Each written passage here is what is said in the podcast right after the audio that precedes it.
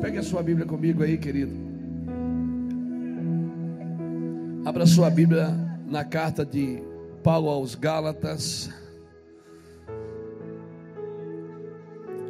Louvado seja Deus, você que está nos acompanhando pela internet, você que vai assistir depois na MCA TV, nas redes coligadas, depois você que vai assistir também esse vídeo, pode ser daqui a 10 anos, 20 anos, eu, Deus ainda vai te pegar nessa palavra, porque a palavra nunca volta vazia.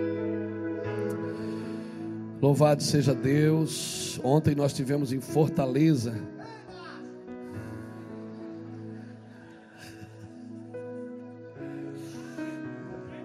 Tivemos lá numa conferência, a gente fez uma conferência lá na, na Facete, uma faculdade teológica, teológica não, faculdade mesmo, né? E a gente fez no, no, no teatro da faculdade, a gente fez um, uma conferência de alinhamento e avivamento, foi tremendo. Louvado seja Deus. Chegamos essa manhã, eu, pastor Júnior, Bruno e mais um irmão de Curitiba. O pastor Djalma Toledo estava lá também, foi muito poderoso, gente. Foi tremendo que Deus fez lá nesses dias. Mas Deus está fazendo, a gente só precisa entender o que Ele quer. Amém? Deus sempre faz. A gente só precisa entender o que Ele quer. A gente precisa entender por que, que Ele está fazendo. Aleluia. Para dar uma resposta correta para Deus. Senão a gente fica de culto em culto, de culto em culto, vai todo culto e passa ano e sai ano e não entende o que Deus quer. Amém? E se não entender, não dá uma resposta correta para Deus. Amém? É que a, a nossa mentalidade, irmão, a nossa mentalidade brasileira, o Brasil nunca colonizou nenhum país. O Brasil foi colonizado. Então a, a nossa mentalidade ainda é de receber, não é de dar. A gente tem dificuldade de chegar no lugar para dar. Então, nós fizemos uma conferência lá em Fortaleza, sem inscrição. E compramos passagem, foi tudo tremendo assim, sabe? E Deus honrou tudo, pagou a conta ainda sobrou dinheiro para o cachorro quente. Glória a Deus. Deus é bom, é ou não é? Então é, a gente tem que mudar a nossa mentalidade. E com essa mentalidade a gente vai para a igreja para receber e não para dar. A gente tem uma mentalidade que a gente, todo lugar que a gente vai tem que receber. Não, irmão. Nós não somos só brasileiros, nós somos do reino de Deus. E o reino de Deus, quando ele chega em algum lugar, ele chega para manifestar a glória do céu, amém? Ele não chega para usurpar nada, ele chega para dar, para estabelecer. Aleluia. Louvado seja Deus. Nós somos cidadãos do reino. Então, quando você chega em algum lugar, as pessoas ficam brigando, pastor, vocês são pentecostais, são tradicionais. Eu digo, nós somos integrais. Aí eles perguntam, mas vocês são calvinista ou arminista? Eu digo, nós somos reinista. Amém? Reinista. Se não tinha, eu inventei agora. Nós somos reinista, nós somos do reino. Ah, mas vem cá, mas, qual é a teologia de vocês? É Calvino ou Armínio? A nossa é do reino. Nem a gente sabe muito o que é. Amém? Isso não é o tempo de muitas informações, irmão, ficar discutindo coisas que não vai levar você a lugar nenhum. Isso é o tempo de a gente chorar, se arrepender, buscar o Senhor, atrair os céus para a terra. Amém? Transformar a vida das pessoas, trabalhar nas pessoas por transformação. Amém? Então, a gente está tá vivendo isso. Eu quero compartilhar uma palavra com você sobre fé. Amém? Sobre fé. Vamos ver. Tem uns que têm fé demais, outros fé de menos. Mas todo mundo tem fé, amém? Ninguém nasce, Deus nunca deixou ninguém sem fé. E, e às vezes as pessoas pensam, ah, mas o irmão tem mais fé do que eu. Não, irmão, Deus não deu fé para um mais do que deu para o outro. Senão Deus seria injusto. Quando você acha que alguém tem mais fé do que você porque Deus deu, não. É, mas ele ganhou mais fé, não. Deus dá fé de uma vez por todas iguais para todo mundo. É que um usa mais a fé do que o outro. Amém? Um usa mais a fé do que o outro. Então ele vai criando músculos espirituais. Ele vai criando no seu corpo uma autodefesa de convicção. Eu chamo isso de autodefesa de convicção. Ou seja, o cara é convicto, acabou, ninguém consegue tirar ele dali. Aleluia. Por quê? Porque ele entendeu a fé. Abra comigo o livro de Gálatas, capítulo, capítulo 5. Diz assim, Gálatas 5. Cristo nos libertou para que sejamos de fato livres. Cristo nos libertou para que sejamos de fatos livres. Estais, pois, firmes, e não torneis a colocar-vos debaixo do jugo da escravidão. Escutai, eu, Paulo, vos digo, que se vos deixar de circuncidar, Cristo de nada vos aproveitará. De novo, testifico a todo homem que se deixa circuncidar, que está obrigado a guardar toda a lei. Separados estáis de Cristo, vós os que vos justificais pela lei. Da graça tendes caído. Mas nós, diga nós, amém. Mas nós, pela fé, aguardamos, mediante o Espírito, a justiça pela qual esperamos. Pois em Cristo Jesus, nem a circuncisão, nem a incircuncisão tem valor algum. O que importa é a fé que opera pelo a fé opera pelo quê? Amor. A fé opera pelo amor. E não é o seu amor, é o amor dele por você. Porque ainda que você não ame, Deus continua acreditando em você. A fé não opera pelas circunstâncias, ela opera pelo amor. O amor de Deus. Sabe por que, que nos falta fé? Porque não acreditamos o suficiente no amor de Deus. Eu vou repetir. Sabe por que, que alguns de nós têm falta de fé?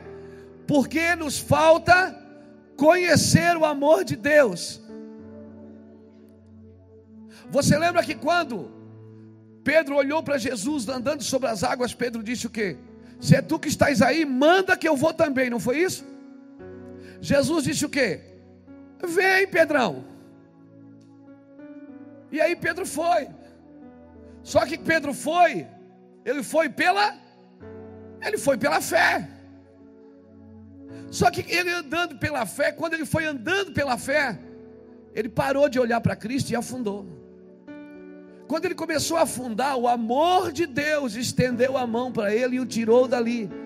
E Deus ainda falou: Por que duvidaste, homem de pouca fé? Homem de pouca fé não é bullying. Homem de pouca fé. Deus falou com ele da fé dele, disse: Cara, você não acreditou, mas quando a tua fé falha, o que é que acontece? O amor dele não falha. Então não firme a sua fé no vento. Não firme a sua fé nas circunstâncias. A sua fé tem que estar firmada no amor de Deus. Que ainda que a minha fé não alcance todas as coisas, o amor dele vai me alcançar. Amém. Aleluia. Então a fé, não adianta eu conhecer a fé se eu não conheço como ela opera. Irmão, se eu não conheço como a fé opera, eu não vou operar em fé eu vou estar sempre acreditando na fé de alguém. E por isso eu vou estar sempre pedindo para alguém orar por mim. E até bíblico, a Bíblia diz: orai um pelos outros, chorai com os que choram. Glória a Deus por tudo isso. Mas Deus espera que a igreja cresça na fé, batalhe pela sua fé, lute pela fé. Aleluia. Orar um pelo outro é bíblico.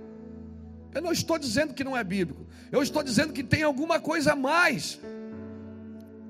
Não é o problema que tem que sair de você, é você que tem que sair do problema, irmão. Amém? Pastor, mas eu, o meu corpo, a minha vida, a minha alma está cheia de problema. Se seu corpo está com problema, sua alma está com problema, é porque seu espírito está com problema. E o espírito também tem uma doença. O corpo fica enfermo. A alma, ela também fica enferma, ela é amargurada. Ela pode entrar em depressão. Mas o espírito também tem uma doença, se chama apostasia. O que é apostasia? É um esfriamento espiritual. Você deixa de buscar Deus, você deixa de, de, de, entrar no fogo do Espírito, você deixa de acreditar nas coisas do Senhor, e aí você começa a entrar em apostasia. E aí a apostasia é a doença silenciosa do Espírito, você não percebe, mas você vai achando que está maduro e está é morno.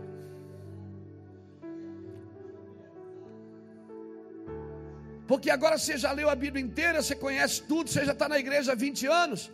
Aí você diz: Não, agora eu sou mais maduro. Isso aí é para as, criancinhas que estão começando agora. Não, irmão, às vezes a gente vai ficando morno, pensa que está maduro. Maturidade não é parar de adorar, é adorar com entendimento. Não é parar de buscar Deus, não é parar de se alegrar no Espírito, é fazer isso com entendimento. Por que, que quando eu não entendia, parecia que eu era mais fogaréu, não era? Quando você não entendia muita coisa, não parecia que você era mais fogaréu? Chamava para uma vigília, você dizia: Eu estou lá, eu vou lá, vamos para o monte. Não era assim? É ou não é? Não é, irmão? Pessoa botava a mão na sua cabeça e dizia: Che cantaralabaraia, e Deus vai te dar vitória, e você ah, e chorava e rolava. E agora que você está na igreja 10 anos, já leu a Bíblia inteira, é amigo do Espírito Santo. Aí você diz: Não, agora eu estou amadurecendo. Às vezes você não está amadurecendo, você está esfriando. Porque não tem pior orgulho, irmão, do que o orgulho de saber. O pior orgulho é o orgulho de saber, porque eu sei, eu não me rendo. Eu vou sabendo e eu vou criando barreiras para me render. Esses dias alguém falou para mim, pastor, eu, eu não caio na unção. Eu fico todo olhando, todo mundo cai, por que, que eu não caio? Eu digo, irmão, se joga. Se joga, meu querido. Ah, mas aí, mas daí não é coisa da carne. Eu digo, você consegue viver para Cristo sem a carne? Então diga para a carne, carne, me jogue agora no chão. Aí tem gente que fica, é, mas isso não é de Deus. Ô, irmão, tem um olhar profético, não crítico. Se você tiver um olhar profético, você vai sempre acreditar no que Deus está por fazer. Não naquilo que, ah, isso aí é meninice, aquilo ali não é assim. Ah, antigamente, não, não, não. Quando eu vi hoje a Maquele com o violão na mão, eu fui arremetado, arremetido, arremetado não existe. Eu fui arremetido lá para trás. Em 1999, quando a gente fazia um culto aqui na missão divina, que a polícia vinha fechar a rua, e eu usava um terno cor de, eh, de cenoura, uma gravata azul. Eu orava o dia inteiro em línguas para de noite pregar na igreja. Eu me lembro que eu entrava na igreja, as pessoas caíam endemoniadas. A Maquiaga não, não cantava, ela só fazia uh, uh, uh, e Deus vinha com tudo. E hoje, porque a gente sabe mais, por que a gente não se rende ao Senhor? A gente tem mais sabedoria, tem mais conhecimento, sabe que Ele é poderoso para fazer mais do que pedimos e do que pensamos. Mas não, agora a gente é inteligente. Agora a gente é inteligente. O problema é que a inteligência roubou você do fogo de Deus. A sua inteligência tirou você da inocência. A inteligência tirou as pessoas da inocência. Não, irmão, tudo que não procede da fé é pecado. Quem come, come para o Senhor. Quem não come, não come para o Senhor. Quem bebe, bebe para o Senhor. Quem não bebe, não bebe para o Senhor. Se não for por fé, é pecado. Então, se você vê que você não cai, te joga.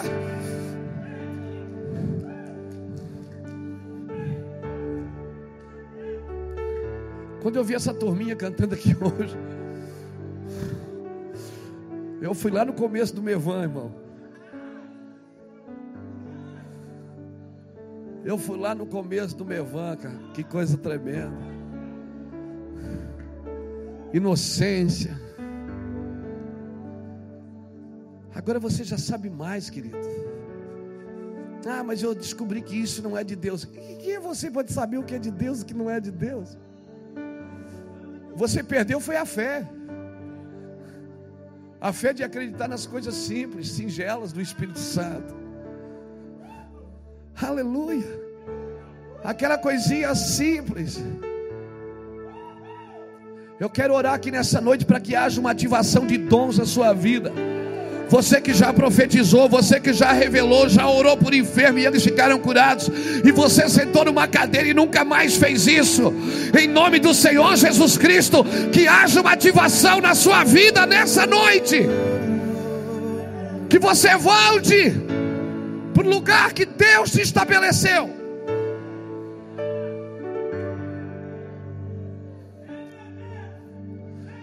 Faça provinha com Deus. Vai para cima, irmão. Inocência. Vou te falar uma coisa: se o meu corpo tem problema, se a minha alma tem problema, é porque o meu espírito tem problema. O espírito assiste a minhas fraquezas. E se ele não está assistindo, tem algo errado com ele. Vai ver, eu não estou deixando ele cuidar das minhas fraquezas. O que eu vou dizer parece heresia, mas não é. Deus não está interessado no que você faz para Ele, mas no que você deixa Ele fazer em você. Deus não está interessado no que você faz para Ele, mas no que você deixa Ele fazer em você. A fé opera pelo amor, querido. Não adianta falar de fé se você não sabe como ela opera. Não adianta. Deus não está interessado, você pode parar de fazer tudo e deixar Ele começar a fazer em você. Sabe qual é o problema da igreja? Eu acho, eu acho que a igreja brasileira ela está muito, muito certinha. Ela está muito certa, muito controladinha. Está tudo muito arrumadinho. Ela precisa dar uma bagunçada pelo Espírito. O Espírito Santo precisa botar algumas coisas assim Dá uma desorganizada nela no espírito. Ela se organizou tanto que ela não tem mais unção, não tem mais poder. Irmão, eu estou aí fora, estou pregando, botando a mão em doente e cai endemoniado, e eu não estou nem aí. Tem dia que a gente prega, tem dia que a gente não prega. É uma loucura. Não, não, não perca, não perca a unção. Não perca, amém Talvez alguns de vocês, vou falar outra coisa, parece uma heresia, mas não é. Talvez alguns de vocês vão ter que fechar um pouco os livros, fechar um pouco a, Bí a Bíblia? É, a Bíblia. Porque isso aqui sem o Espírito Santo vai matar você. Eu nunca fui na Bíblia buscar uma pregação, eu sempre vou no Espírito Santo. E digo, Espírito Santo, o que é que eu prego? Aí ele me leva na Bíblia. Eu não vou na Bíblia e digo assim, Espírito Santo, eu quero pregar isso aqui, não quero nem saber. Então agora tu vem e, e, e, e unge essa palavra. Não, o Espírito Santo não unge a palavra, ele unge a mim. Ele unge eu. E eu pergunto, Senhor, o que o Senhor quer nessa noite? Então ele nos leva na palavra. Aleluia.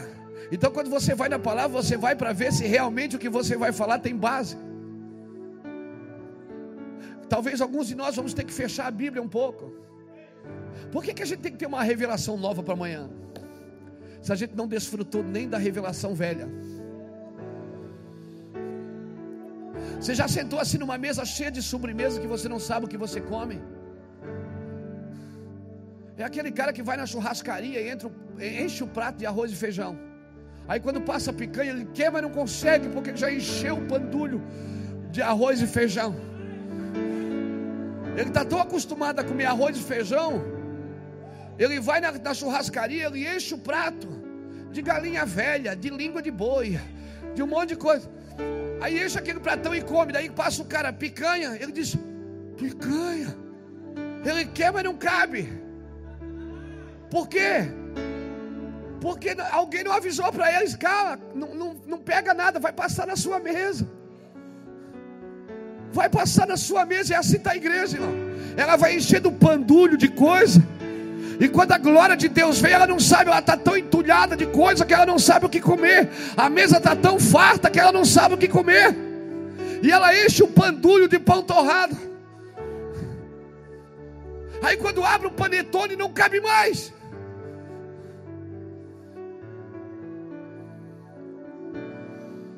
Não, querido, a fé opera pelo amor. Deus colocou o amor dele no seu coração. Porque se ele não pode fazer em você, não interessa o que você faz para ele. Não interessa, se Deus não puder fazer em você o que você faz para ele, não tem vida. Se Deus não puder fazer em você o que você faz para ele, não tem propósito. Porque se você deixa Deus fazer o que ele quer fazer em você, você não terá problema. Porque até o problema vai contribuir.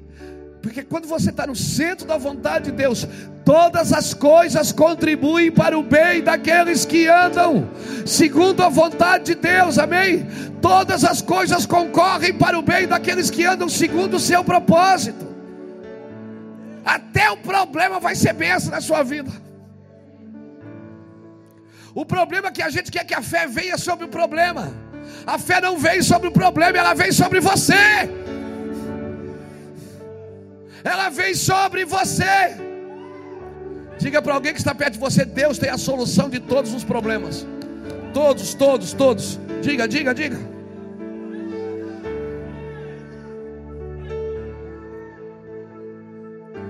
Olha aqui para mim. Para solos, olha aqui. Segura essa no seu espírito para todos, diga comigo, todos. Para todos os problemas, a solução é a mesma.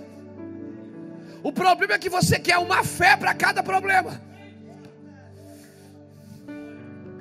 Você quer uma fé para cada problema. A mesma fé que cura dor de cabeça, cura o câncer. A mesma fé que cura a diarreia cura AIDS. A mesma fé que expulsa o demônio pode derrubar principados. A mesma fé, eu preciso é crescer na fé. Ela opera pelo amor. Quando eu não ajo em fé, eu estou dizendo: Deus não me ama o suficiente. Deus não me ama o suficiente. A fé não opera pelas circunstâncias, ela opera pelo amor. O problema é que a gente quer um tipo de fé para cada problema. Você já viu que tem oração que a gente faz aquela bem forte? Hoje inventaram o nome, a oração forte. Porque tem oração fraca, você conhece alguma oração fraca? Oração fraca é feita por um homem fraco, por uma pessoa fraca. Não existe, irmão. Tem, tem coisas que a gente diz: Ô oh, irmão, estou com dor de cabeça, ora por mim. A gente diz: oh, Espírito Santo, cura essa dor de cabeça agora. Aí o Espírito, pastor, o negócio é mais grave, é câncer.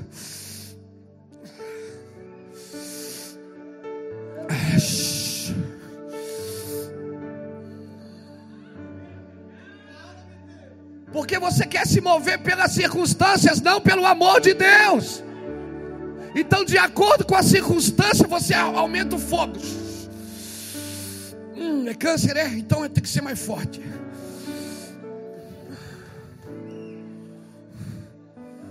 Acrescente na sua fé moderação, acrescente na sua fé carinho, acrescente na sua fé amor, acrescente na sua fé perseverança, acrescente na sua fé esperança, mas a fé é a mesma para todos os problemas, para todas as coisas. Aleluia. Glória a Deus. A base da fé para todas as circunstâncias é o amor. Por isso, não, não despeje fé sobre o problema. A fé, a fé não é sobre, sobre as coisas, é sobre você. E nessa noite, nós vamos crescer em fé aqui, irmão. A fé é a visão do seu espírito, não é a visão dos seus olhos. Por isso que a fé não anda por vista. Pegou aí? A fé não é a visão dos seus olhos, é a visão do seu espírito. Quando Deus te criou, te colocou dois olhinhos. E, e, você se comporta de acordo com aquilo que você vê. Você olha o tempo, está chovendo, você sai de guarda-chuva. Você olha, vai, está calor lá fora, tá, vou, ah, vou botar uma, uma roupa mais fresca. A fé é a visão do Espírito, ela não vê como seus olhos veem, querido. Assim como você se comporta de acordo com o que você vê, a fé é os olhos do Espírito. Deus colocou no teu espírito a condição de ver como Ele vê. Deus coloca no espírito da gente a condição de ver como Ele vê. A fé é a visão de ver no espírito o que não se vê com os olhos.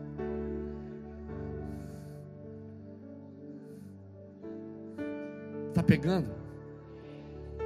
Então, pegue essa mensagem hoje no espírito. Não tente, não consulte a carne. Toda vez que você consulta a carne, a fé não obedece à carne, ela obedece ao espírito. Aleluia. Quando Jesus chega no tanque de Betesda, em João capítulo 5, ele olha para um paralítico e diz assim: Queres ser curado? Ele diz: Como ninguém me leva no tanque? Jesus não perguntou se ele queria ir no tanque. Ele disse: Ninguém me leva no tanque, sempre que eu vou, chega alguém na minha frente. Ou seja, a culpa é de alguém de eu estar nessa situação. A culpa sempre é de alguém de eu estar nessa situação. Quando o Senhor diz quer ser, você diz agora, tem que ser agora. Pastor, e se ele não me curar? É problema seu e dele. Talvez ele quer que você mergulhe um pouco mais. Tudo que Deus vai fazer, Ele vai fazer por fé. Amém, querido? Não há nada que resista à fé. Nada que resista à fé, porque ele vê, ela vê o que não se pode ver. Se você ler Romanos 14, 23, a Bíblia diz que tudo que não provém da fé é pecado. Tudo que você faz sem fé, você faz por vontade própria, ou você faz pelos olhos, pelos olhos naturais. Hebreus capítulo 11, versículo 6 diz que sem fé é impossível agradar a Deus. Ou seja, a minha fé não, não ajuda a Deus, ela agrada a Deus. Porque quando eu tenho fé em Deus, eu estou acreditando no que Ele disse. Amém, irmãos? Quando eu tenho fé em Deus, eu estou acreditando no que Ele é. E se Ele disse, vai acontecer, porque nós fazemos tantas coisas que não é proveniente da fé. Por que, que eu faço tanta coisa que não é proveniente da fé? Quando Deus me, quando Deus me diz assim, ah, Luiz, isso é assim. Então isso é assim, acabou. Eu não tenho que buscar concordância para ver se é isso mesmo. Eu não tenho que procurar ver se alguém concorda com o que está escrito. É isso e acabou. E se isso ainda não é para mim, então tem que passar a ser. O problema é que nós não acreditamos exatamente como está escrito. Olha o que diz Tiago, abre comigo em Tiago, capítulo 5. Vamos lá. Nosso problema é incredulidade, irmão. O problema de todos nós é a incredulidade.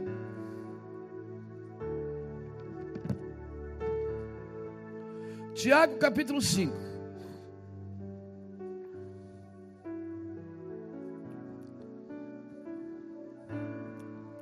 Olha o que diz, versículo 13.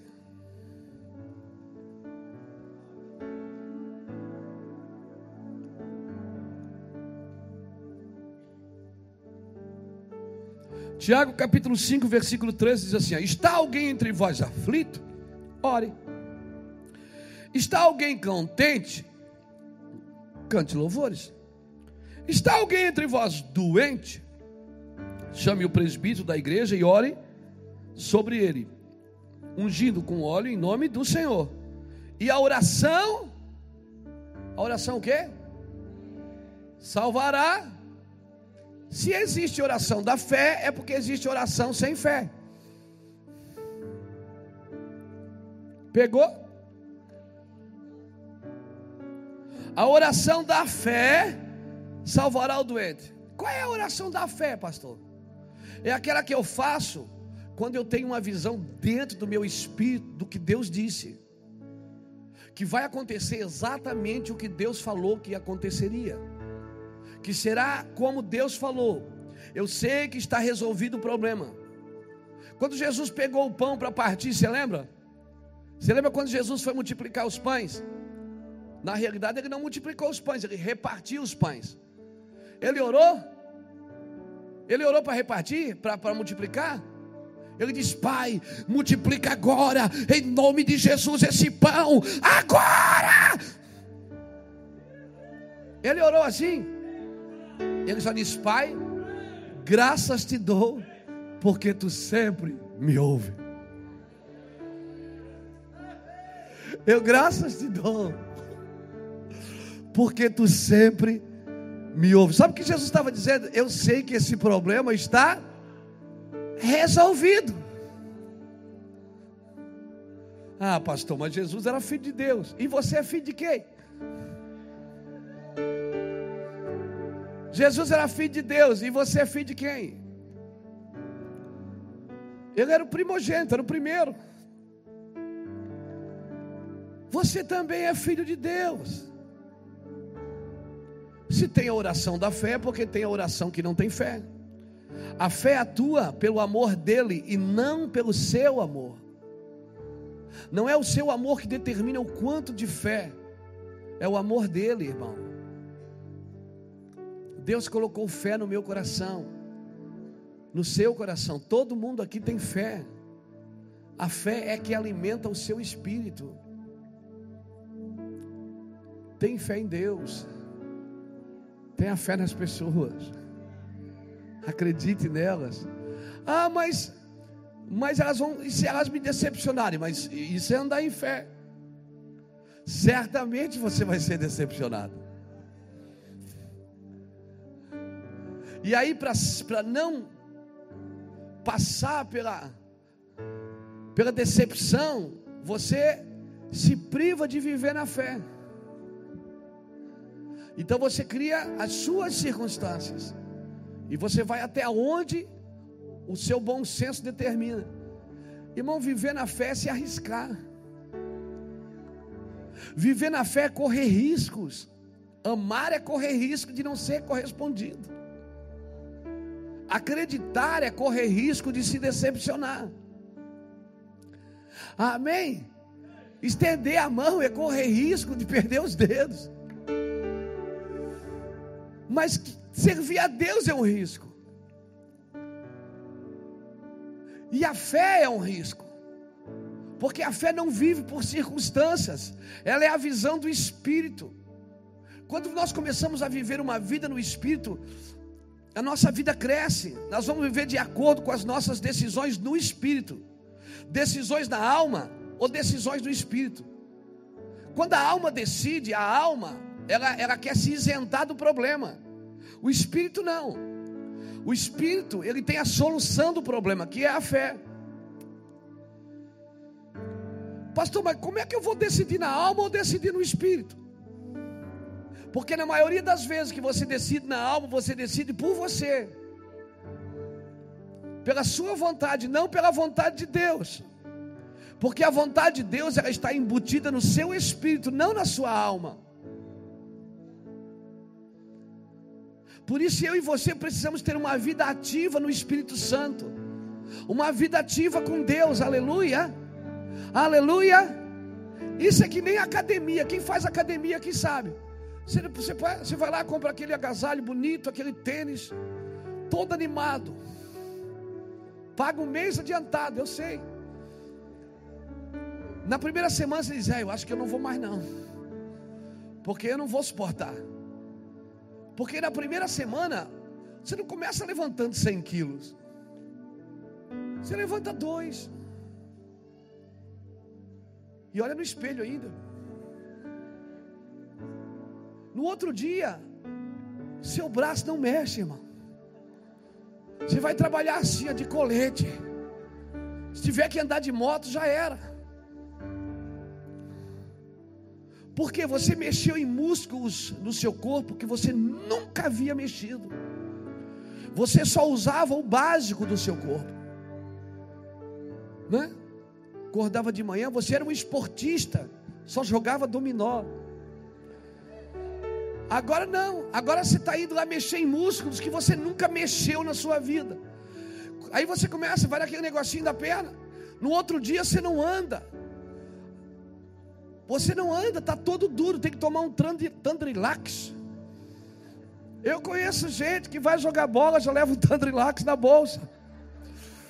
Eu não vou dizer quem é, mas eu conheço. Por quê? Porque mexe em músculos que nunca mexe.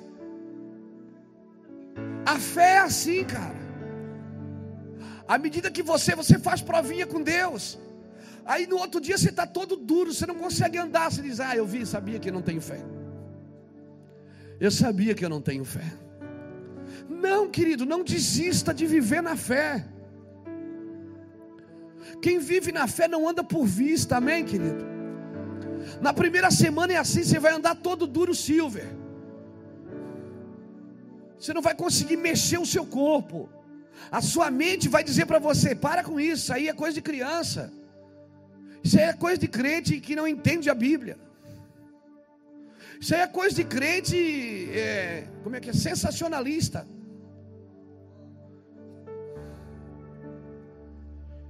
E aí a gente sai da fé, irmão. A gente começa a entrar na apostasia, o espírito começa a perder a força.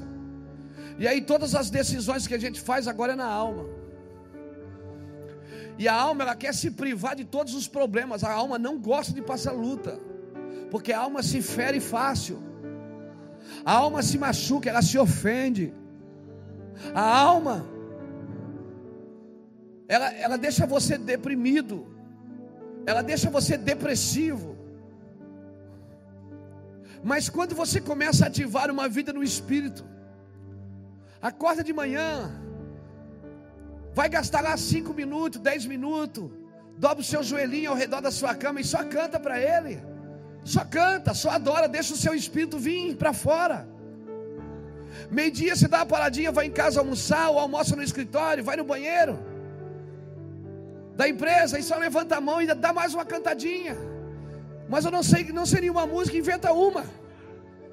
Inventa uma na hora, um novo cântico. A Bíblia diz que ele firmou os meus pés sobre a rocha e colocou um novo cântico na minha boca, um hino de louvor ao nosso Deus. E aí então você começa a movimentar músculos que você nunca movimentou. Eu te garanto, quando o primeiro problema aparecer, você vai, você diz, agora eu sei qual é a chave. Você vai levantar as mãos e vai dizer, porque ele vive, posso crer no amanhã, porque ele vive, temor não há, mas eu bem sei, eu sei que a minha vida está nas mãos. Sabe como é que Jesus foi para o Getsemane? Foi cantando um hino. A Bíblia diz que Jesus foi para o Getsemane cantando um hino de louvor ao Senhor. Ele sai da ceia na noite que ele ia ser traído e na manhã seguinte seria morto. Seria iria para a cruz e morreria no outro dia à tarde. Ele foi cantando um hino. Comece a mexer músculos da sua vida, músculos espirituais que você nunca mexeu. Sai do básico, irmão. Sai do básico de uma fé cristã básica. É muito básico a nossa vida. Você perdeu a oportunidade de dar um amém bem grande agora. Você perdeu a oportunidade de dizer assim, pastor, eu quero isso, eu quero isso, eu quero isso, eu quero isso, eu quero isso. O Espírito não vive segundo o que você pensa, o que você sente. O Espírito, ele é, é os olhos da fé. Aleluia. A inocência. A gente tem tudo sob controle, esse é o mal. Nós temos tudo sob controle. Abra sua Bíblia comigo em Apocalipse capítulo 6. Deixa eu mostrar uma coisa para você.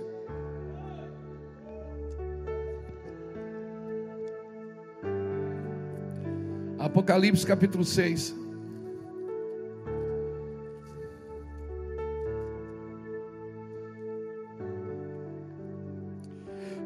Enche-me do teu poder, pois de ti eu quero ser. Espírito, enche o meu ser. Espírito, Espírito, enche a minha vida. Espírito,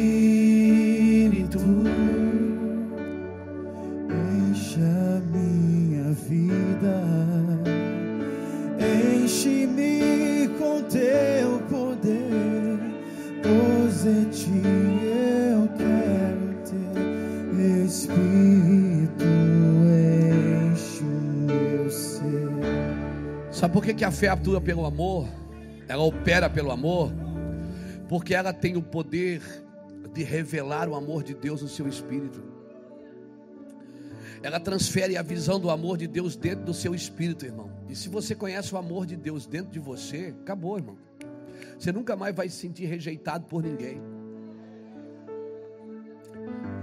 Você é rejeitado, se sente rejeitado até conhecer o verdadeiro amor de Deus. E vai ver que Deus não improvisou com você, tudo aconteceu exatamente como precisaria acontecer. Deus não improvisa com você, querido. Quando o amor de Deus é transferido para o nosso espírito, que a gente tem a noção disso, tem a convicção disso, irmão. Acabou, irmão. Você não se sente mais ofendido por ninguém, rejeitado por ninguém, perseguido por ninguém. Você vai entender que o seu espírito que vai ler a situação, não é a sua carne nem a sua alma. Quem vai ler o ambiente é seu espírito. E você vai querer sempre olhar com os olhos proféticos. Você vai dizer, não, vai ver que isso está acontecendo por causa daquilo que precisa acontecer. Você nunca vai olhar com um olho crítico para o dia.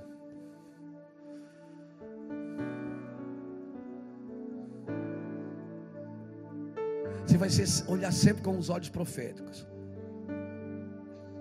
Por isso que Jesus não desistia dos seus discípulos. Os discípulos não, não, não, não tinham fé, dizia, gente, até quando eu vou ter que suportar, eu vou ter que suportar essa, essa pequenez de fé de vocês, até quando? Jesus brigava com os discípulos, gente, vocês não têm fé, vocês não estão entendendo o que eu estou falando, mas ele não desistia de nenhum. Por quê? Porque ele olhava profeticamente para eles. Tanto é que quando Jesus ressuscita, ele não pegou outro grupo, ele foi no mesmo grupo que negou ele. Ele foi no mesmo grupo que traiu ele, ele foi no mesmo grupo que deixou ele sozinho. Jesus chega lá, fica todo mundo naquela. Que que Jesus ressuscitou, ele podia começar com outro grupo. Mas homens de fé são assim. Ele foi lá e foi buscar o cara que negou ele. Porque Jesus tem um olho profético sobre todas as pessoas, irmãos. Ele olha com o espírito para as pessoas, ele não olha com os olhos da carne. Aleluia. Olha o que diz Apocalipse 6, versículo 1. Vi quando o cordeiro abriu um dos sete selos e ouvi um dos quatro seres viventes dizer, como se fosse voz de trovão: Vem! Olhei e vi um cavalo branco. O seu cavaleiro tinha um arco e foi-lhe dado uma coroa, e ele saiu vencendo e para vencer. E quando o cordeiro abriu o segundo selo, ouvi o segundo ser vivente dizer: Vem! Então saiu outro cavalo, era um vermelho. Ao seu cavaleiro foi dado tirar a paz da terra, para que os homens se matassem uns aos outros. Também lhe foi dada uma grande espada. Quando o cordeiro abriu o terceiro selo, presta atenção no terceiro selo. Ouvi o terceiro ser vivente dizer: Vem, olhei e vi um cavalo preto, e o seu cavaleiro tinha uma balança nas mãos. E ouvi uma como uma voz no meio dos quatro seres viventes que dizia: Uma medida de trigo por um denário, três medidas de cevada por um denário, e não danifiques o azeite e o vinho. Você vê três selos aqui, três cavalos. Deixa eu trazer isso aqui para os nossos dias. No primeiro selo, Deus dá a condição do cara viver bem. É o cara que nasceu para vencer. É o cavalo branco que veio para vencer vencer sobre a terra. O segundo cavalo vermelho veio para tirar paz, veio para trazer o mal. E o terceiro tinha o que na mão? Uma balança. Uma balança. Balança fala de justiça. Querido, ou seja, que condição você vai viver? Que condição você vai viver? Você vai viver no primeiro cavalo que veio para trazer para trazer a vitória, veio para vencer, ou vai, ou vai viver na condição do segundo que veio para tirar a paz? O terceiro trouxe uma balança. Isso aqui fala de uma visão escatológica, mas eu quero trazer aqui para os nossos dias, para essa mensagem. Nós vamos viver no que? Parece que a nossa vida como cristão é, é uma vida só para pagar problema. Você já viu que a gente vai na igreja? Não. A gente só, olha aqui, a gente só vai na igreja, a maioria de nós, não estou dizendo para todos, mas muitos de nós vamos na igreja porque a gente está cheio de problema. E a gente vai para a igreja para sair dos problemas. A gente tem dificuldade de viver sobre os problemas, de viver sobre as necessidades, de viver sobre as frustrações, sobre as circunstâncias. A igreja parece que ela vive fazendo culto só para tirar um pouco de peso de cima dela. Parece que ela, ela vive só para descarregar. Ela vive só para descarregar. Nós temos dificuldade de andar sobre o problema. A igreja parece que ela está ela, ela tá tão viciada em ter problema. Por quê? Porque ela perdeu a fé, irmão, entrou na apostasia. Apostasia é uma visão, é uma doença do espírito. O espírito não, não crê em Deus. A gente crê na hora da unção, que quando vem aquele fogo, aquela glória, quando um pregador, quando tem uma evidência na hora que acontece alguma coisa, todo mundo, todo mundo crê. Por isso que quando cai um demônio, a gente tem que até entrevistar ele para ver se é demônio mesmo. Porque negócio está tão, tá tão escasso de demônio, irmão que tem que aproveitar o que tem. Como é teu nome? Quando acontece um milagre, tem que botar em rede social, tem que. Por quê? Porque deixou de ser coisas naturais. A igreja perdeu a balança. Ela, ela, ela, ela não tem mais aquela balança na mão. Os cultos hoje são para tirar o problema das pessoas. Os nossos cultos nas igrejas hoje, irmãos, são para que as pessoas sejam livres dos seus problemas. Porque a igreja não tem mais a capacidade de andar sobre a dificuldade. Ela não tem mais ela não tem mais a capacidade de andar sobre a dificuldade.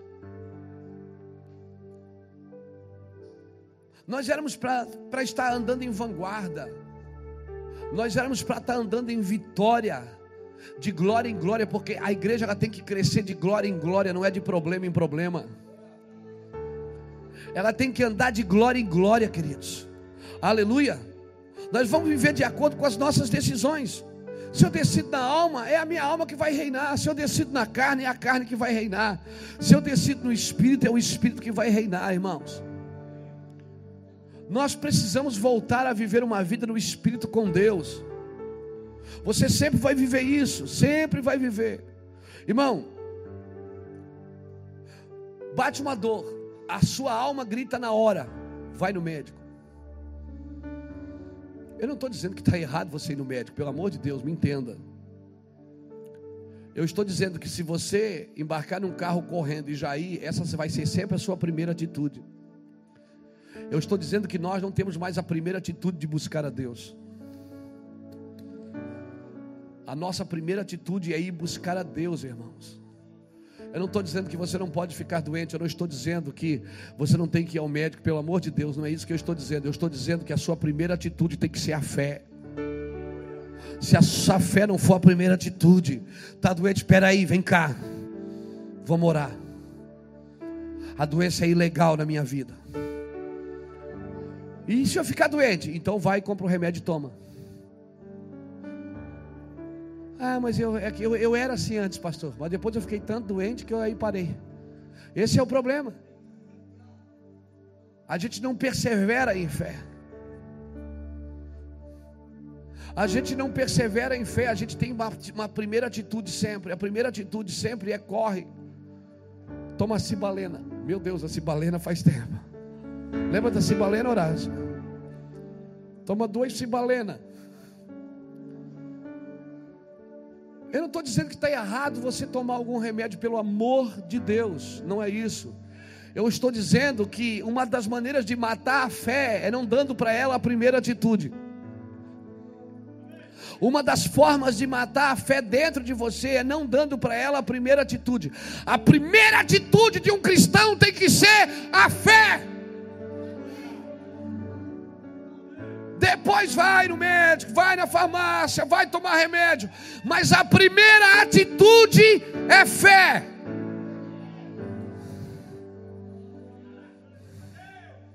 Atue na fé, irmão. Vai para a fé. Mexa. A fé que existe em você não deixa apagar o pavio que fumega, querido. A doença da igreja do século 21 é a apostasia, ela perdeu a fé. Ela tem riqueza, mas é pobre. Tem olhos, mas não vê. A primeira atitude de um cristão é a fé, amém? Não ative segundo o que você pensa ou sente. O Espírito Santo quer levar você para uma decisão no Espírito. Tudo que Deus faz, Ele faz no Espírito.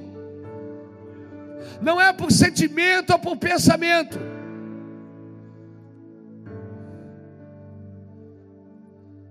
Você tem que sobrepujar aos problemas. Porque toda vez que você não age em fé, você não vive o amor de Deus. A fé opera pelo A fé opera pelo amor. Quando você opera em fé, você está dizendo assim: Deus me ama tanto que não vai, isso, isso não vai. E, e, e pastor, e se não der certo? Você vai entender que Ele te ama tanto que Ele ainda está no controle de tudo.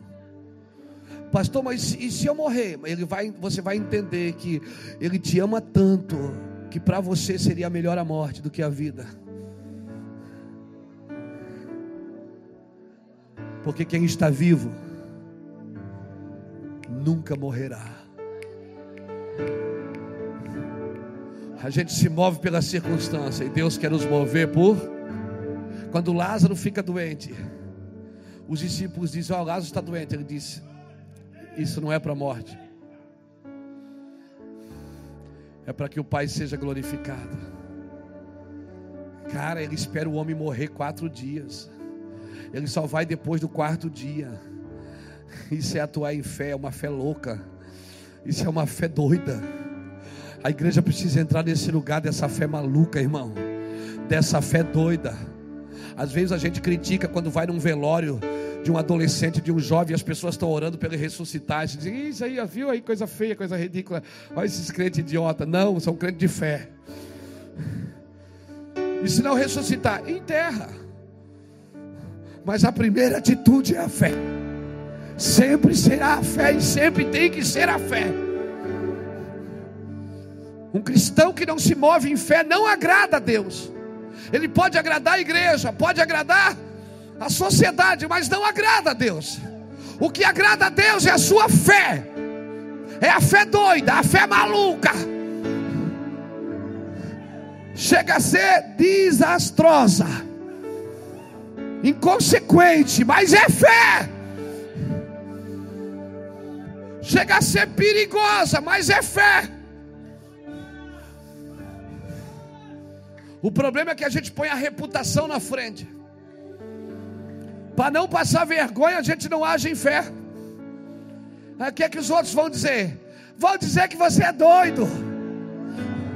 Vão dizer que você é maluco.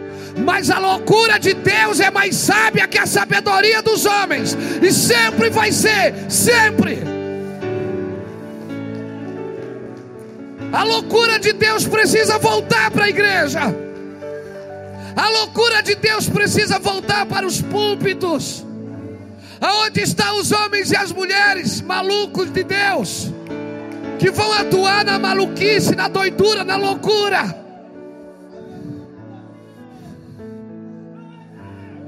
Eu, eu, fui pregar em igreja já, irmão, que quando cai endemoniado, eles dão água com açúcar para o diabo tomar. Alguém diz: pega uma aguinha com açúcar para ele. Diz, não dá água com açúcar para o capeta, não, minha irmã.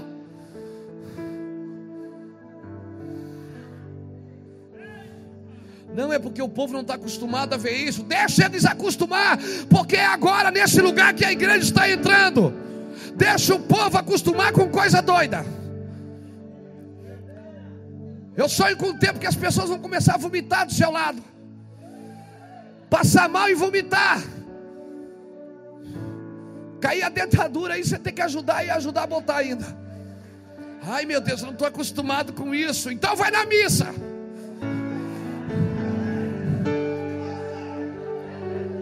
Eu não estou acostumado com isso. Eu, não, irmão. Não, não. A igreja precisa entrar num lugar louco. Amém. É verdade. Eu conheço pessoas aqui que estão sentadas nessas cadeiras aí. Que quando começou esse ministério, estava comigo aqui, camisa arregaçada, expulsando demônio. Agora não. Ficou tão inteligente que acabou. Ficou tão inteligente que não expulsa mais demônio.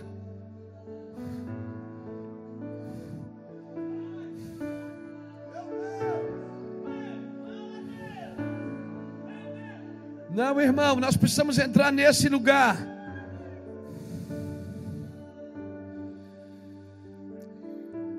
Se você não consegue se livrar de uma enfermidade, seu espírito está enfermo.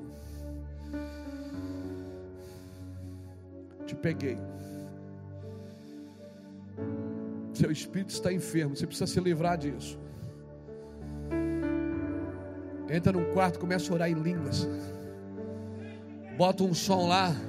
Deus vai na frente e abrir aquele, né? Abrindo o caminho, quebrando. Tem coisas que você precisa passar. Tem períodos que você precisa estar doente mesmo. Para quê? Para crescer em fé. Pastor, eu vou ficar doente para crescer em fé. É, às vezes Deus precisa. A gente precisa passar algumas coisas para crescer em fé para saber que todas as coisas cooperam para o bem daqueles que amam a Deus e andam segundo o seu propósito. Pastor, passei uma luta, mas está aí sentado aí, ó, adorando a Deus com a Bíblia na mão e vai para a eternidade. Foi bom ser afligido para que eu aprendesse a guardar os teus decretos. Ah! Tem coisa que você tem que passar mesmo, ninguém pode te ajudar. Não adianta fazer campanha. Não adianta, você tem que passar mesmo, você tem que passar e, e dizer: Eu estou passando porque Deus quer e pronto. E para que, que Deus quer? Deus está me treinando, alguma coisa boa vai acontecer comigo. Deus está aprontando alguma para mim. Eu tenho certeza disso. Eu sei que essa luta, ai, irmão.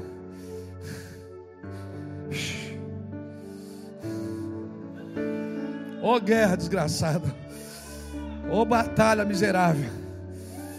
Ô oh, guerra, ô batalha, mas eu sei que todas as coisas competem, irmão, para o bem. Eu sei que está valendo a pena. Eu sei, Deus está criando músculos espirituais na gente. Eu sei que a guerra é grande. Ô oh, guerra, meu Deus, parece que não passa nunca. Passa um caminhão, depois vem um bitrem. Passa o bitrem, vem uma locomotiva. Passa a locomotiva, vem um jato. Meu Deus, não passa nunca. É uma coisa atrás da outra. Parece que é um efeito dominó. Acontece tudo de uma vez só. Tudo de uma vez só, você diz: Meu Deus, é bom que você passa tudo uma vez só também, aí já acaba ligeiro. Ano que vem tem umas novas. Agora tem que parar de perder a cabeça de pedinte, irmão. Perder a cabeça de medíocre. Perder a cabeça de coitado, de ir para a igreja. Ai, estou passando uma luta, pastor, ajuda que meu Deus. Tanto tempo. Não passa nunca. Não é, não é para passar mesmo. Não é, não, isso, não é isso que vai passar. É você que tem que passar disso. Você tem que sair do meio. Sai do meio. Sai do meio disso. Fecha a porta.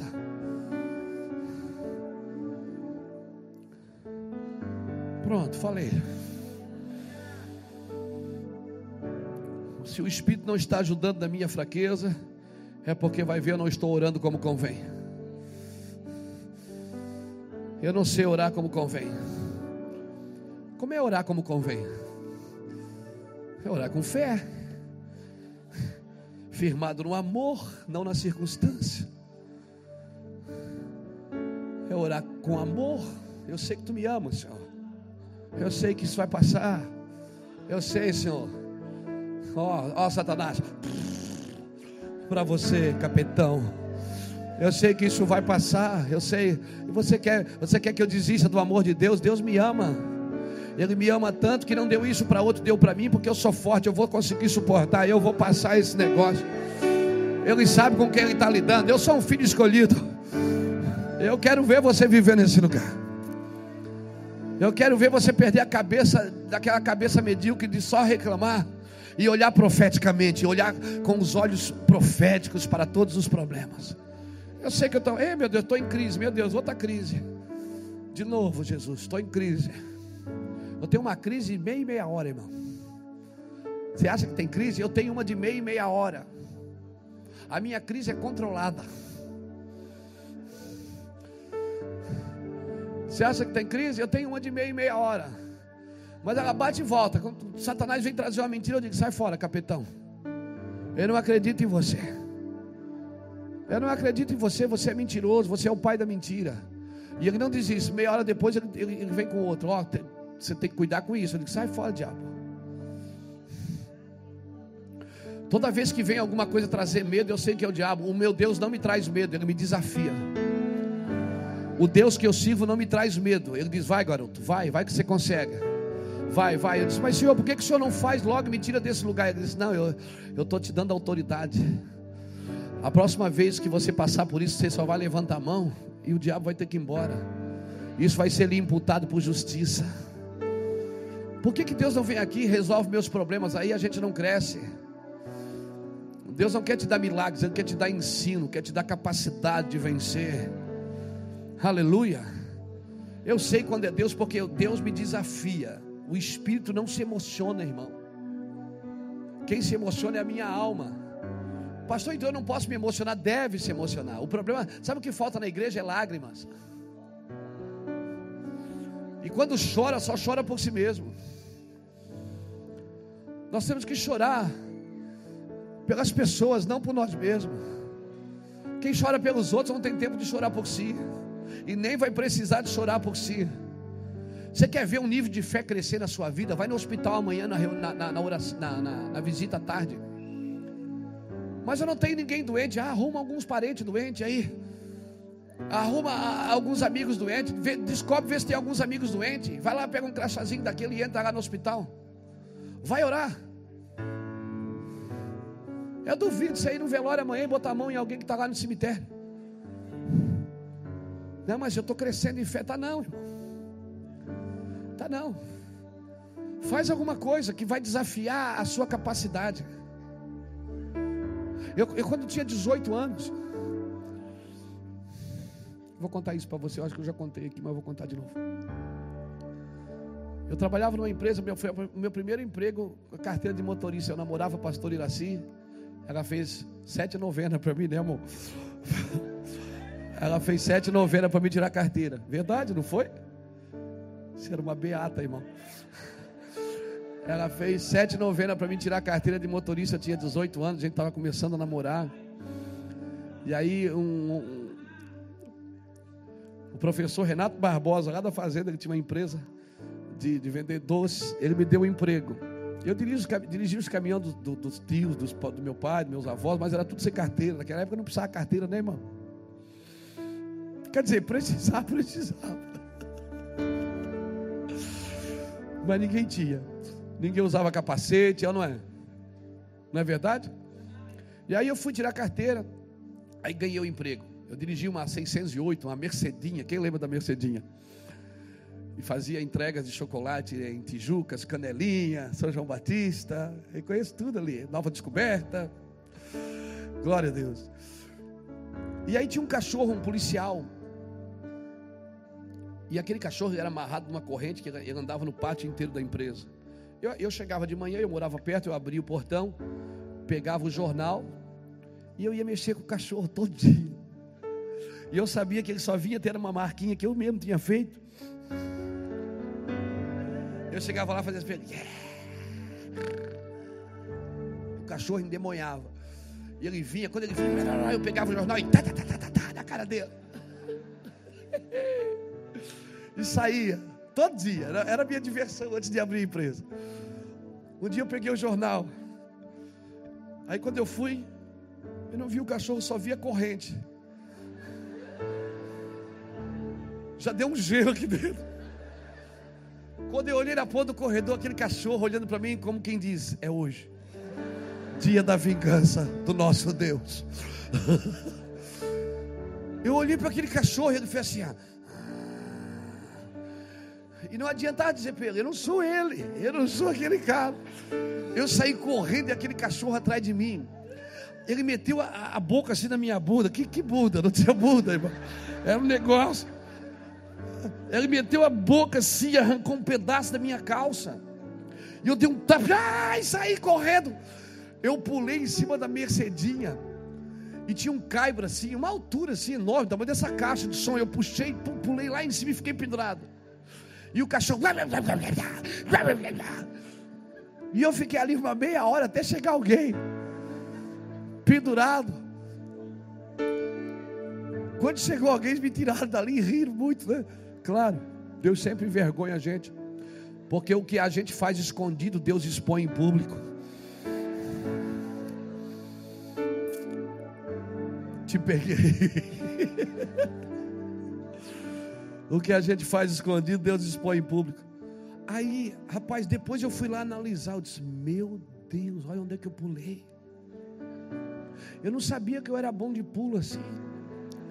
Precisou um cachorro correr atrás de mim para me desafiar a fugir de um problema, a sair do meio de um problema. Eu descobri que eu pulava alto, irmão. Aquele dia, se você não tem um desafio, querido, se você não tem um desafio, esse é o problema da igreja. Ela não tem desafio, a gente não tem desafio, a gente não tem uma causa. Qual é a sua causa? Trocar de carro no final do ano. Qual é a sua causa? Pintar a casa. Comprar um estofado. Ah, vou comprar um estofado novo para o ano que vem. Estofado é boa, né, irmão? Sabe qual é o problema da gente? A gente não age em fé porque a gente não tem causa. As nossas causas são muito medíocres. A gente não sabe o que é chorar por uma nação que nunca ouviu o Evangelho. A gente não sabe o que é ir num lugar onde tem fome, que as crianças morrem de fome. A gente não sabe, irmãos, o que é ter uma causa concreta dentro do espírito. Talvez a igreja precise ir um pouquinho para a rua. Talvez você precisaria pegar seu carro no final de semana e ir em alguns projetos sociais para ter uma causa. Talvez você embarcasse num avião com o Alexandre e fosse no Peru numa igreja de pessoas descapacitadas, lá em Pucallpa. Um coral de surdos e mudos, como a gente tem lá. De pessoas que andam quilômetros para ir numa reunião. Não, anda não, alguém tem que buscar elas porque elas não conseguem andar. Talvez você precisaria entrar num avião e talvez fazer alguns quilômetros com o Júnior lá no Nordeste. Talvez você deveria vir almoçar no restaurante comunitário trazer seus filhos, para que eles vissem moradores de rua comendo na rua, porque já perderam seus filhos, sua esposa. Nós não temos causas, irmãos. Aí você diz: o que é que eu tenho com isso? Esse é o problema. É que a gente acha que Deus nos deu fé para nós. A fé não é só para nós, irmão. A fé é conhecer o amor de Deus. Então, quando você olha para aquela pessoa, você consegue amá-la porque o amor de Deus está derramado no seu coração. Você consegue ter esperança nela. Talvez alguns de nós precisamos voltar a ter causas. Nós não temos causas. Deus te dá uma causa para você ter lágrimas. Deus te dá uma causa para você ter fé e acreditar que Deus pode fazer aquilo, irmão. Aleluia. A minha oração é que as causas voltem para bater na sua porta. Que a, a gente não viva mais uma vida inerte. Nós não temos uma causa forte, uma causa que nos tire da cama de madrugada, que nos faça perder o almoço, que nos faça perder algumas coisas. Nós precisamos entrar nesses lugares, querido, de causas. Pastor, mas eu já tenho a minha vida, irmão. Deixa eu te falar uma coisa. Com todo o amor no meu coração e com todo o respeito que tenho por você. Se você vive só a sua vida, ô oh, vidinha miserável. Se você vive só para você, é muito pouco. Você não tem causa, você não tem alegria mesmo. Você é um candidato à depressão. Você é um candidato à rejeição. Se você vive só para você, não, querido, você precisa ter uma causa viva dentro de você, saltando dentro do seu espírito todos os dias. Aleluia, aleluia, aleluia. Peça para Deus, mas pastor, mas o que, que eu faço? A culpa não é minha. Claro que não, eu não estou dizendo que é. Eu estou dizendo que um relacionamento com Deus, sabe o que Deus vai fazer? Ele vai transferir o coração dele para você. Ele vai colocar as causas dele dentro do seu espírito. E aí sim você vai ter causas.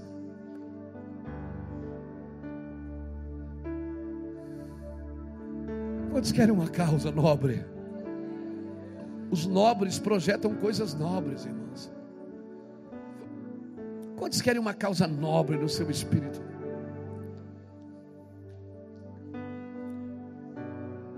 Uma causa assim que vai mexer com toda a sua casa. A minha oração é que causas venham para o seu espírito. E você viva por fé. Aleluia. Fique de pé comigo, querido.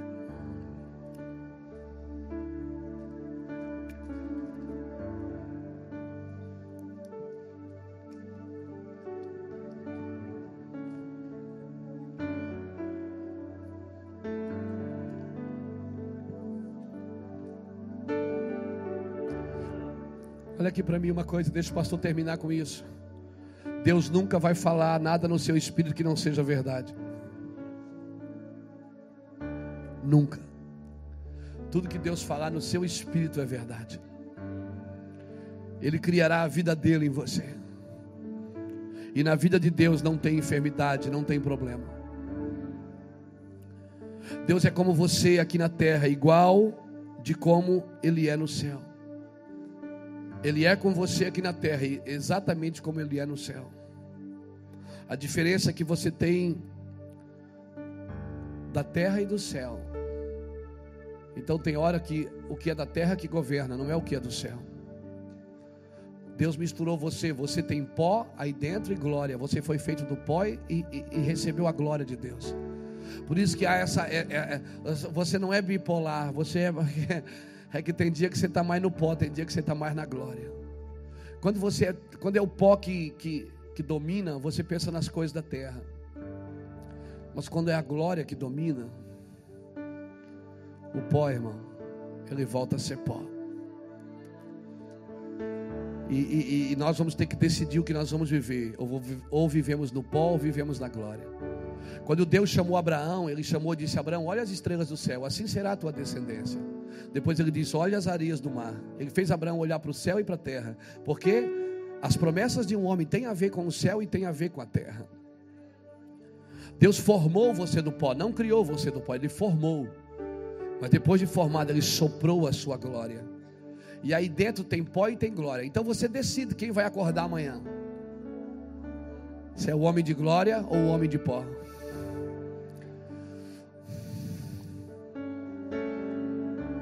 O problema é que Satanás tem autoridade para comer do pó da terra, mas nunca terá autoridade para tocar na glória de Deus.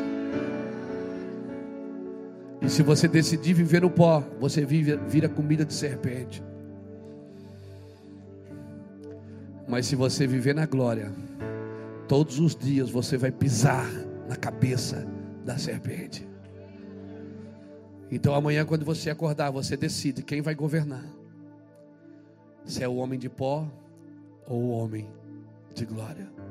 Se é o homem que se machuca fácil, se ofende fácil, um homem carente, necessitado, doente, ou um homem vitorioso que vai reinar com Cristo para sempre. Aleluia. Você decide quem acorda amanhã. Rabiacandaralabará. Pastor, eu quero que acorde a glória, mas todo dia tem acordado o homem de pó. Por quê?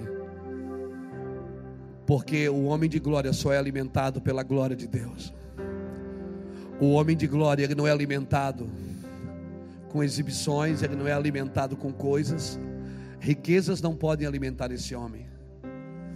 Fama não pode alimentar esse homem. Esse homem é alimentado com a presença de Deus. Por isso, pastor, convida você a buscar ao Senhor como você nunca buscou, querido. Busque a Deus como você nunca buscou. Não viva uma vida inerte.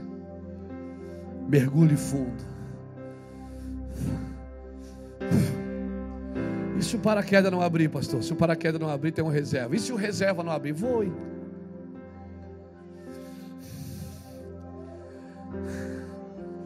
Não consulte a carne. A carne vai ter sempre uma desculpa para não buscar a Deus. A carne vai ter sempre uma desculpa para não se render a Cristo completamente. Hoje você pode sair daqui pisando como um homem de glória.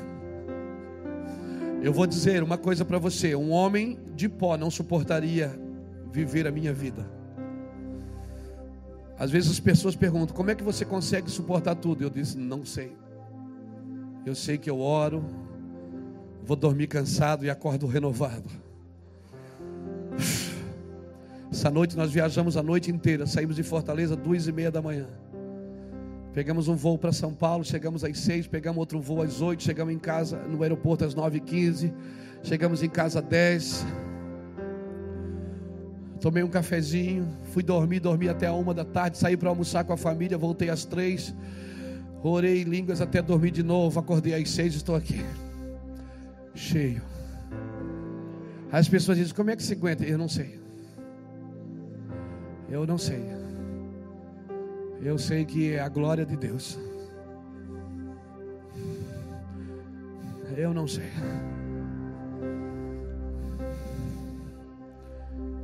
Mas eu não vou consultar a carne, porque a carne ela vai estar cansada, certamente. Eu sei que se eu consultasse a carne hoje, eu ia ligar para lá para dizer lá, para põe alguém para pregar hoje. A carne não suporta o que Deus quer fazer no seu espírito.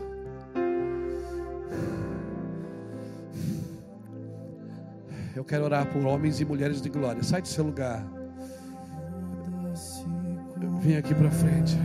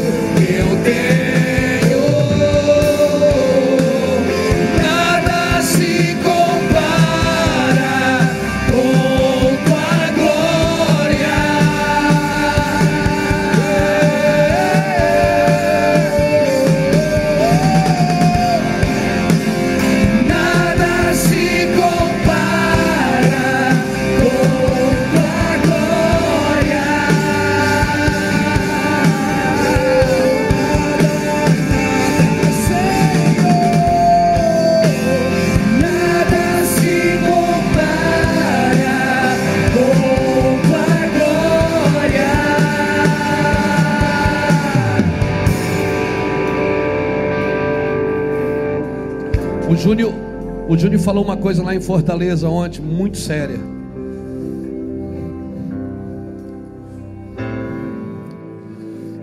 Nós vivemos em quatro estações: verão, inverno, primavera e outono.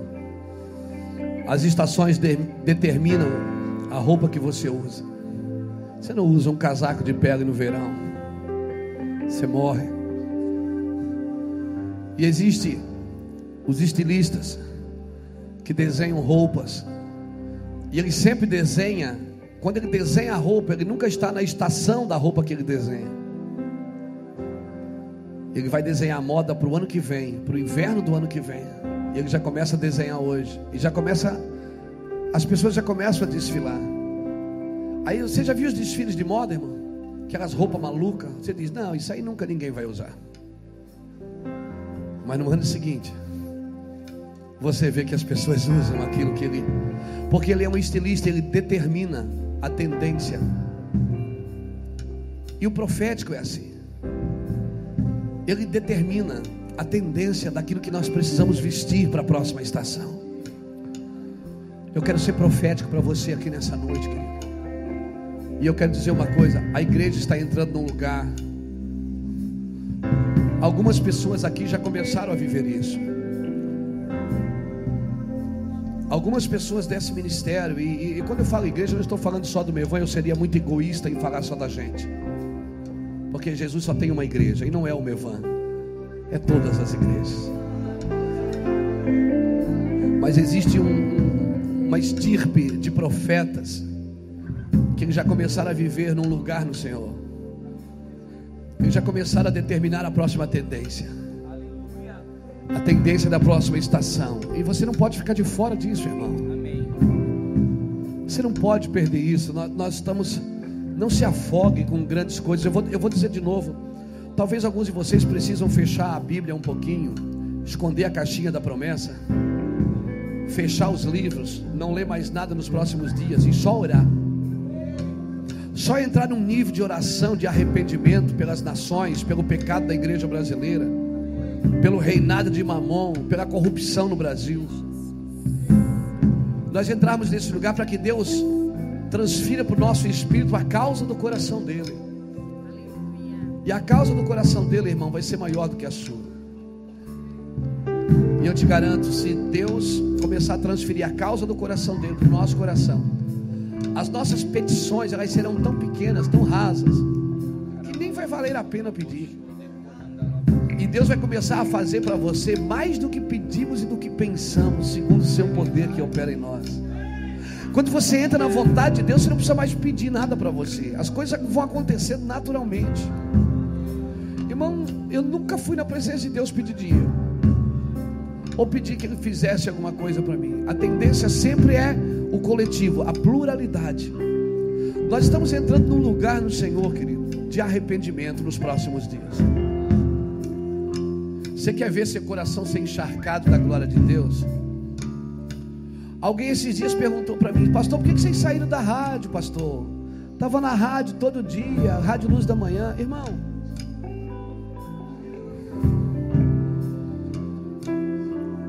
ficamos ali, todo, ficamos ali por oito anos, botando mensagem todo dia.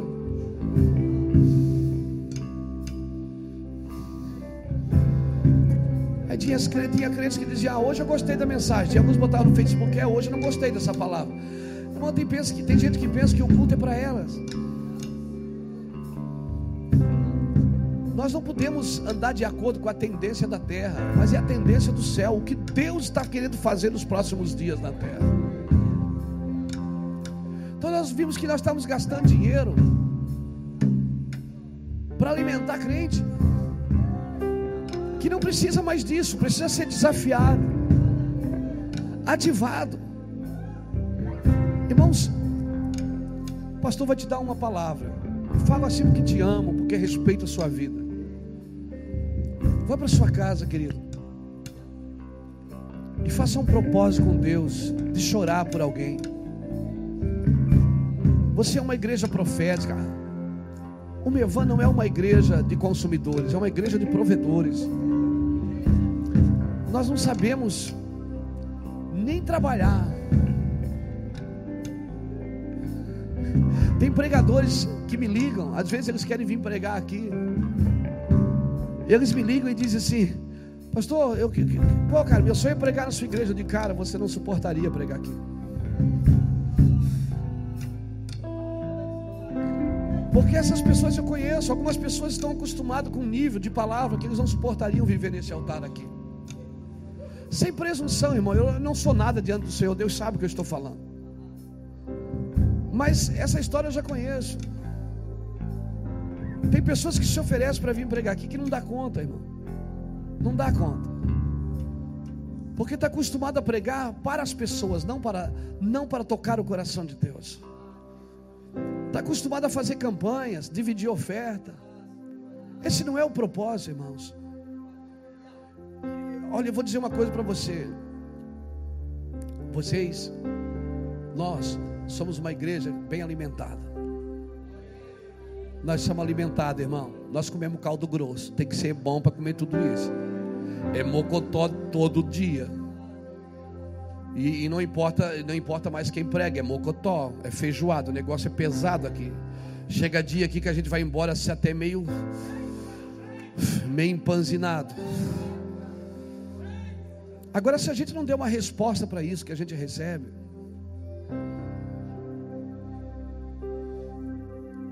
Nós precisamos chorar, irmãos. A igreja precisa, o pastor quer pedir para você, em nome de Jesus, entre no lugar de arrependimento pelo Brasil. E eu quero ser esse este, estilista hoje que está dando para você a próxima tendência. Brasil precisa se arrepender, irmãos. O Brasil transformou a adoração em promoção. Os púlpitos viraram palco e os palcos viraram picadeiros. Nós precisamos nos arrepender, irmãos, como igreja. Precisamos chorar. Nós, os cristãos. Quando os irmãos vêm nos visitar, o visitante que não conhece Jesus, ele vem para ser abençoado. Ele precisa ser abençoado. Mas você, irmão, que come na mesa todo dia, na realidade, você que deveria estar partindo o pão, o queijo, e está fazendo sanduíche e dando para essas pessoas comerem. Eu oro para que venha um batismo de arrependimento sobre esse ministério, sobre essa igreja. Eu oro para que a gente chore por Itajaí. Se a gente não der conta de chorar pela nação, vamos chorar pelo menos pelo bairro São Vicente. Pelos adultérios que é feito nesse bairro, pelas pedofilias que são praticadas aqui na nossa cidade.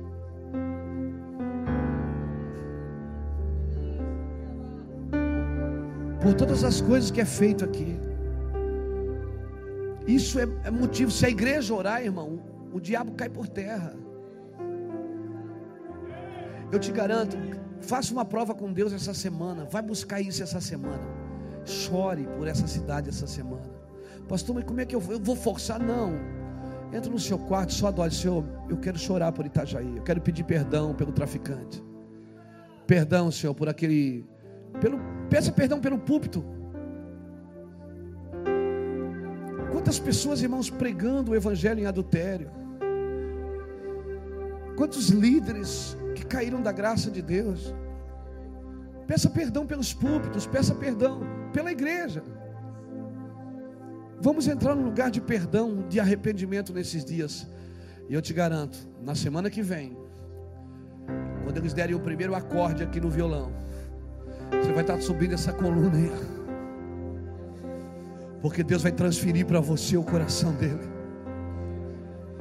E você vai ver que Deus ama tanto essa terra e quer salvá-la e quer tocá-la. Você vai começar a procurar dinheiro no bolso para investir num missionário. Você vai procurar, meu Deus, na sua casa eu tenho arroz sobrando, eu tenho farinha sobrando. Você vai querer dar para alguém que não tem o que comer, eu te garanto, cara. Você vai olhar até para a sua garagem vai dizer: Meu Deus, para que essa montoeira de carro? Eu vou ajudar meu irmão. Eu te garanto, cara, eu te garanto. Mas Deus precisa transferir o coração dele para a gente. Nós precisamos desse lugar de arrependimento, irmãos. O pastor está falando isso como um pai, como um pai que vem aqui todas as semanas Irmãos, eu vou dizer uma coisa para você: eu prego no mundo inteiro. No mundo inteiro. No mundo inteiro nós pregamos terça-feira, assim estamos indo para Boston ministrar a palavra. Mas o lugar aonde Deus mais vem na minha vida é nesse púlpito. O lugar aí da onde Deus mais vem com segurança nesse lugar. Eu não sinto em lugar nenhum o que eu sinto aqui nessa casa. Porque é a minha casa, é o meu povo. É as pessoas que eu vi nascer, que eu apresentei, que eu casei. Pessoas que eu vi começar. Eu sei que você tem mais do que isso. Eu sei que você tem mais do que isso. Eu sei que você pode mais além do que isso. Eu te conheço. Não vamos deixar apagar o pavio que fumega, irmão. Eu fiz um voto com Deus de não bater mais em vocês. Às vezes dá vontade, mas eu fiz um voto com Deus. Que nos próximos dias eu vou pregar para ativá-los. Eu disse: Deus me dá palavras para ativar meus irmãos, nossos filhos na fé. Eu sei que você pode mais do que isso, irmão. Deixa eu orar com você. Estenda suas mãos. Levanta suas santas mãos para o céu. Espírito Santo, por favor, batiza-nos de arrependimento. Faz a tua igreja chorar pelas nações, Senhor. Pela Somália, Deus pela Etiópia, pelo Nordeste do Brasil, Senhor. Obrigado, Jesus. Faz a tua igreja chorar pelo Nordeste do Brasil, Senhor. Por Itajaí, pelos bairros carentes dessa cidade, Senhor. Nos dá uma fé que opera pelo amor, Senhor. Nos dá a tua fé, a fé do Senhor. Nos ensina a viver na tua santidade, na tua presença, meu Pai. E que teu nome seja glorificado, Deus. Eu declaro isso sobre esta igreja. Que haja uma ativação sobre as vossas vidas. Que haja um despertar de Deus sobre as vossas vidas. Que haja uma ativação sobre as vossas vidas. Quando eu vi a Ali cantar aqui hoje, o Jackson, a Josi, a Maquele fazendo louvor. Deus me transportou lá para trás, quando nós começamos o Mevan que eu ficava pregando aqui, o Lapa ficava contando oferta ali atrás. Eu ia lá perguntar: Lapa, vai dar para pagar aluguel? Eu disse: Não, não vai. Eu disse: Oh meu Deus.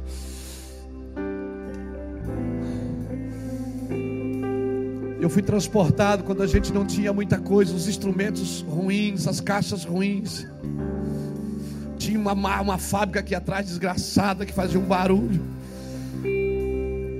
Que a gente não conseguia adorar Deus. Eu comecei a pensar, disse, Deus, Agora que a gente tem mais, por que, que a gente não faz mais?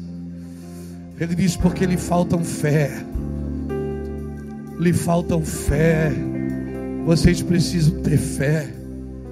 Vocês precisam acreditar. O que eu falei para vocês há 14 anos atrás ainda está de pé. Eu não nego a minha palavra, eu revelo a minha palavra, eu velo a minha palavra para cumprir. Levante as suas mãos e aplauda o Senhor por esta noite de fé. Louvado é o nome de Jesus Cristo. Louvado é o nome do Senhor Jesus. Seja um homem de fé, uma mulher de fé. Ative a fé. Faça votos com Deus. Ative a fé. Vai na paz, que o Senhor te abençoe e te guarde. Que Ele faça resplandecer seu rosto sobre ti e tenha misericórdia de ti que o Senhor sobre ti levante seu rosto e dê a paz. Faça prova com Deus. Deixa Deus te usar nessa semana de fé. Põe a mão sobre os doentes. Põe a mão sobre os necessitados. Chore pelas nações. Lá fora tem o pão do SOS.